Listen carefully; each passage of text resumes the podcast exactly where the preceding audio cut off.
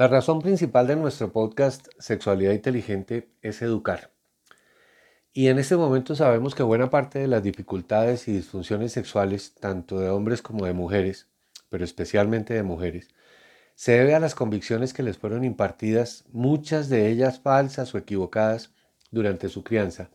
en las que prevaleció el mecanismo de desinformación y de anticipación catastrófica, frecuentemente potenciado por la idea de un ser superior, supervisor permanente, juez implacable de nuestras acciones privadas.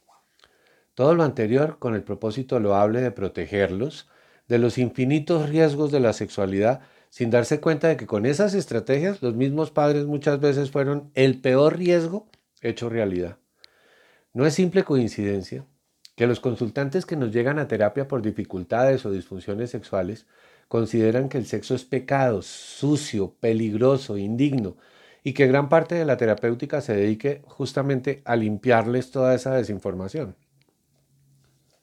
Más allá de la inteligente prudencia con un aseo básico y ciertos límites para no exponer el cuerpo a extremos de riesgo, que ojalá todos tuviéramos,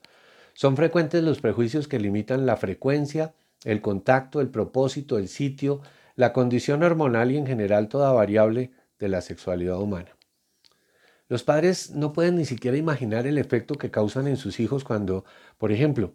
ante la exploración genital ingenua e infantil de un niño o niña de unos pocos años, se le prohíbe tal contacto y reconocimiento de su propio cuerpo con frases como no hagas eso, es sucio, no te toques, que eso es pecado, eso que tú haces no es de una persona decente, y otras perlas por el estilo. Para completar, la crianza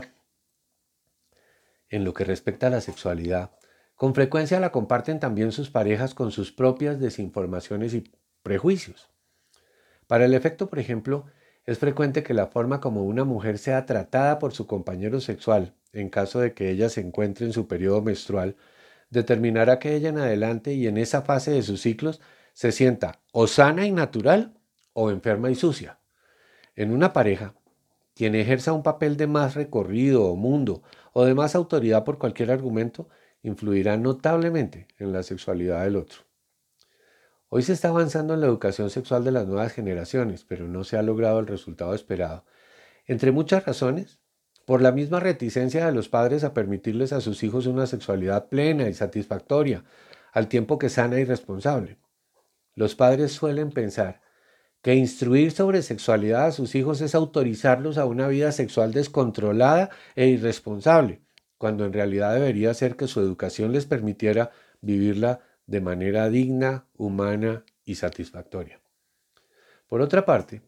una gran porción de los profesores a cargo de la educación sexual en las escuelas y colegios y aún en las universidades no está capacitada ni moral ni intelectualmente para educar a esas nuevas generaciones. De hecho, tampoco hay acuerdos de educación sexual que unifiquen el qué decir o el cómo hacer en ese propósito, y eso ha dado cabida hasta a teguas que se sienten autorizados a dar su opinión y participar activamente sin que existan mecanismos de control. Tal vez la solución sea de núcleo familiar antes que de proyectos sociales a gran escala como lo han pretendido los gobiernos, y por ello la recomendación se dirige más bien a que los padres investiguen con fuentes científicas reconocidas, se instruyan y transmitan un buen marco de ética sexual a sus hijos, comenzando por ser excelentes modelos con su propio comportamiento sexual.